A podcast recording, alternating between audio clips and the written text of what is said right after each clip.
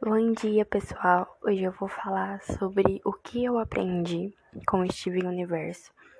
Para quem não sabe, Steven Universo é uma animação da Cartoon Network.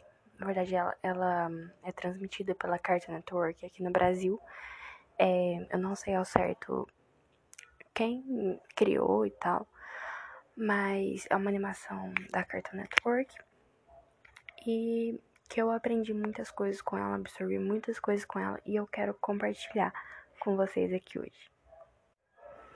Bom, a primeira coisa que eu aprendi com o Steven foi a evolução das animações, no sentido de evolução pessoal, da ideia que eles trouxeram sobre a evolução pessoal dos personagens.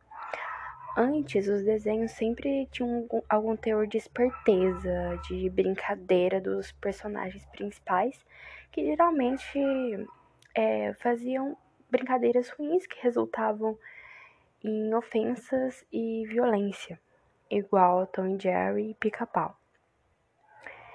Com Steve Universo, eu percebi que as animações adquiriram um tom mais evoluído, que busca ensinar mais e brincar menos. Não só o Steven, claro, mas diversas animações começaram a ter sentido. Mas eu fui perceber isso no Steven, é, tanto que geralmente é um desenho que é indicado na hora de se falar de sentido emocional e comparação com os desenhos antigos.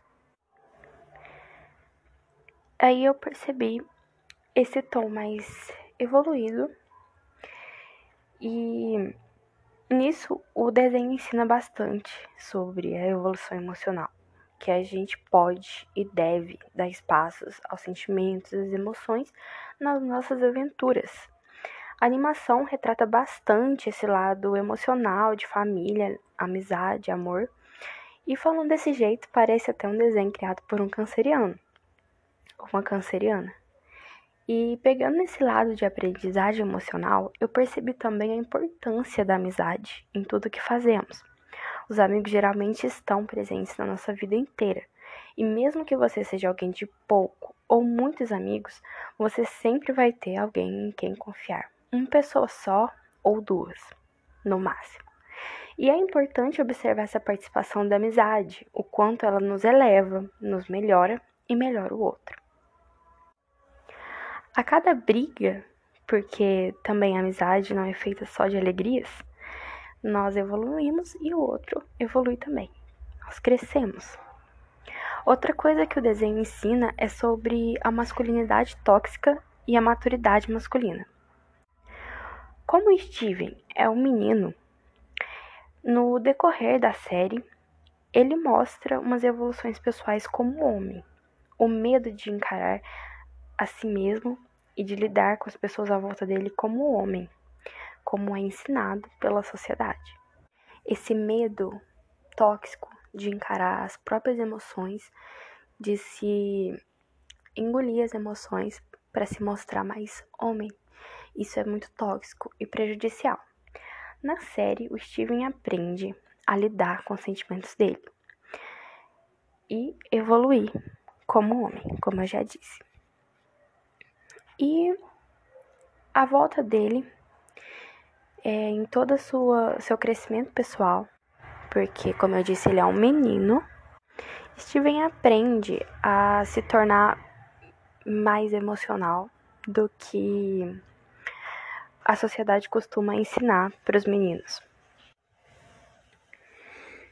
Então, é, ele aprende a retirar aquela masculinidade criada pela sociedade, o fato de que o homem não pode chorar ou deve ser mais sexual do que emotivo, ter relações amorosas com mulheres ao invés de amizade. Então Steven se mostra influenciado pelas amizades, pela criação dele, que é por mulheres. É, mas também se mostra influenciado pela sociedade, como todo menino já nasce ouvindo todas essas ideias, mas passa a evoluir e se despregar dessas concepções. Bom, além de fofo, visualmente muito bonito, o desenho mostra uma ideia de evolução humana que é retratada em vários momentos, ou até mesmo na ideia dele, das Crystal Gems, que são seres superiores. Christian James, para quem não sabe, são humanoides, pedras preciosas humanoides, que se transformam em humanos e podem se fundir entre si. Mas a sociedade Crystal James, ao mesmo tempo que é tão evoluída, é uma sociedade que precisa aprender muito com os humanos.